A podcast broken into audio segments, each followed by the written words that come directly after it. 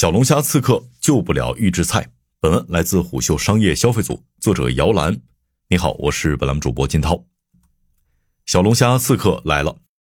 八月份，长沙的五一广场黄兴路步行街上，一座户外大屏放出了《绝味鸭脖》与《甄嬛传》联名的消息，社交平台上也异常热闹。十级真学家们忙着交换人物卡牌，还有人甚至发出了代吃代购的请求。但一部分消费者的愤怒也无法忽视。在上海，他们可以吃到八十元两斤的外卖小龙虾餐，而绝味虾球半斤就要八十四元。小龙虾卖的不便宜，主要是因为鸭产品卖不动了。二零二二年，卤味三巨头绝味、周黑鸭与煌上煌集体出现了业绩下滑的情况，而分食小龙虾生意的远不止卤味巨头。这个夏天，小龙虾同样成了预制菜品牌们的救命稻草。今年上半年，预制菜行业在 C 端出现了明显的降温现象。比如被誉为预制菜第一股的味之香，陷入了一边开店一边闭店的窘境。但大单品小龙虾的线上热度仍然不减。据抖音生活服务餐饮业务中心显示，二零二三年第一季度小龙虾品类平台支付交易额达到四点一亿元，同比增长了百分之五百八十三点三。小龙虾行业年产值超四千亿元，这个领域以传统的区域性小龙虾专营店为主，至今还没有诞生千店品牌。据窄门餐饮数据显示。大上龙虾门店数位居第一，有四百八十四家。在线上走红后，小龙虾预制菜品牌们还没有在线下证明自己。今年以来，小龙虾预制菜的厮杀非常惨烈。银石创始人李立宏就表示，这个品类已经卖到烂大街了，各种品牌都有，价格也参差不齐。他和酸菜鱼两个品，我暂时不会考虑做。莱克是专业做小龙虾的供应链企业，今年连他都开始尝试在小龙虾之外做起了很多新品。比如剁椒鱼头、酸菜鱼、烤鱼等等。事实上，曾被称为小龙虾第一品牌的信良记也早就意识到，随着竞争者增多，小龙虾品牌无法再靠小龙虾守住自己的市场份额，想要有所提升，那就更难了。于是，品牌们就向着更加宽绰的预制菜领域发起了进攻。今年四月，信良记就推出了老上海葱油饼、柠檬酸辣鸡爪等新品。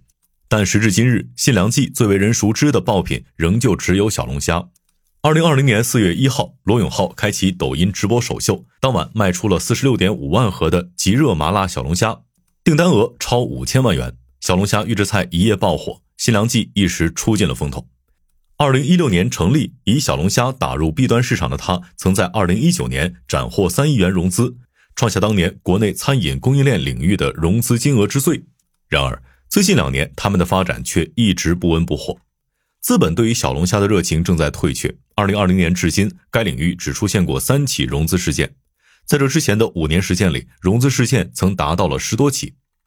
资本变得冷静了，但品牌端的创业热情依旧高涨。那些供应链能力并不逊色，并且品牌力更强的入局者，正在围猎单做小龙虾的小品牌。尝到小龙虾甜头的卤味巨头周黑鸭算一个。据界面报道，周黑鸭产品今年一至七月的销售额已经突破亿元。去年，周黑鸭实现了二十三点四亿元的营收，其中小龙虾虾球的全年终端零售额超过了二点三亿元。生鲜电商玩家已经在 C 端市场创造了高光时刻，比如截至目前，叮咚买菜的自有小龙虾预制菜品牌全鸡虾的销售额占到平台小龙虾品类总销售额的六成左右。去年，全鸡虾的销售额更是突破了二点五亿元。再比如，今年五月初，盒马与酒品牌梅见联合推出了。话梅柠檬冰醉小龙虾开始销售后，这款小龙虾很快登上了盒马熟食海鲜热卖榜 TOP 一。速冻食品龙头企业安井食品也将预制菜看作了第二增长曲线，其中小龙虾就是主打品类。过去两年，安井先后收购了两家小龙虾加工企业，分别是新鸿业和新柳五。据财联社报道，截至今年五月底，新柳五销售额已达三亿元，其中出口订单额为七百多万美元。比去年同期增长了百分之二十，另外还有一众餐饮品牌，比如海底捞、西贝、文和友、肯德基、必胜客等等，也没有放过小龙虾预制菜这个大单品。郭轩告诉我们，将小龙虾做成预制菜，就可以依靠成熟的液氮锁鲜技术，让虾肉的口感得到保证，而采用自动定量浇料浇汁技术，就解决了产品口味不够稳定的问题。各路选手蜂拥而至，于是价格战也无法避免。在抖音、美团等线上平台，还有一些线下餐饮店，小龙虾套餐最低可以到九十九元九斤。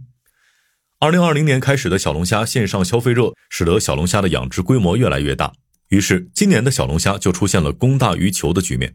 央视财经报道称，小龙虾的原材料价格最低跌破至十元一斤。对此，央视新闻给出的其中一个原因是冷链物流的发展，小龙虾可以长时间储存，这就极大的延长了小龙虾的销售时间，也对小龙虾的价格起到了消风的作用。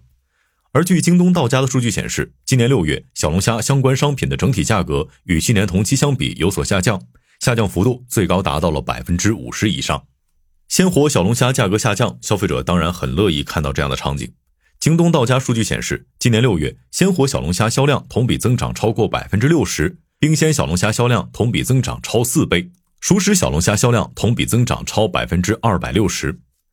过去三年，相比线上狂飙的小龙虾预制菜品牌，小龙虾线下专营店生存的更为艰难。回望二零一八年，十万只中国小龙虾出征俄罗斯世界杯，大批前往莫斯科观赛的各国球迷在观看足球赛时，一边嗦虾一边喝啤酒。这一年，国内新增十四万余家小龙虾线下门店，线下创业看起来一片生机。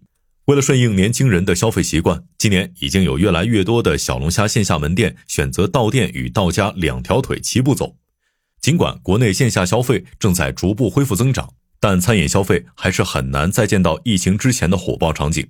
而预制菜品牌们也普遍患上了大单品焦虑症。酸菜鱼，另一个预制菜大单品，也遭遇了跟风情形。据真味小梅园创始人蒲文明介绍。二零二一年，品牌依托头部主播带货，带火了酸菜鱼预制菜。这之后的一年，缺乏产品创新能力的各个品牌都纷纷开始跟进酸菜鱼。国人对预制菜的接受度本就不高，如果一堆人涌向某个大单品，而且低价复制产品的群体占大多数的话，就很容易造成劣币驱逐良币的情况。火热伴随着迷茫，热潮之下，还是有企业意识到不应过分迷信市场大单品，比如。真味小梅园的王牌菜品有酸菜鱼、宫爆鸡丁、炸猪排、老上海葱油饼、牛肉酥饼等，这些产品日销表现很好。但小龙虾显然不具备日常属性，因此团队就没有将小龙虾作为主推品。今年一月，蒲文明接受财经网采访时说，公司现在很少会投入非常大精力研发大菜和硬菜，因为这些菜品几乎一年只卖一季，投入太多意义不大。在他看来，跟其他行业一样，预制菜品牌也应该重视产品研发，找到适合自己的产品后再打透，而不是说市场上什么产品热，抄一下就好。如今，很多预制菜品牌依然在往电商平台和大卖场等渠道铺货，但在蒲文明看来，这些渠道本身就在走下坡路，在一个下坡的渠道中，自身就很难获得高速的增长。最终，基于客群定位，也就是在家做饭的人群，比如成家后的年轻人、有小孩的父母等等。团队决定往社区方向做品牌专营店，而银石创始人李立红还观察到，经过之前一两年的市场教育，有相当一部分消费者已经懂得了哪个渠道能买到自己想看到的产品，社区团购没有那么被大家需要了，购买渠道更加多元化。安井食品在二零二三年半年报中也称，C 端渠道分流现象较显著，这可能是导致安井预制菜 C 端营收下滑的原因之一。用蒲文明的话说，预制菜是一个新兴品类，目前还没有能跟它百分百适配的渠道。但毫无疑问的是，不管是新品牌还是老品牌，线下都是必争之地。中国食品产业分析师朱丹鹏说，他接触的部分消费投资人仍在观望，蒙眼狂奔的日子已经过去了。现在在没有出国标的情况下去投资品牌，风险会很大。有了准入门槛，预制菜行业才能迎来真正的有序发展。借助小龙虾。初入预制菜赛道的玩家可以快速打开市场，正在寻找下一个大单品的企业也可以从中分取不错的收入。但是，一位消费投资人称，小龙虾撑不起一个品牌、一个加工企业、一家门店，它终究只是一款引流产品。就像四季供应的小龙虾预制菜没能让小龙虾摆脱夏日标签一样，小龙虾仍然无法打破国人对于预制菜的偏见。松哥油焖大虾创始人松哥曾公开表示。未来十年，整个消费市场最大的机会就是品牌化的机会。小龙虾也一样，有供应链能力，也有品牌力，小龙虾品牌才能保鲜的更久一些。好的，以上今天商业动听，下期见。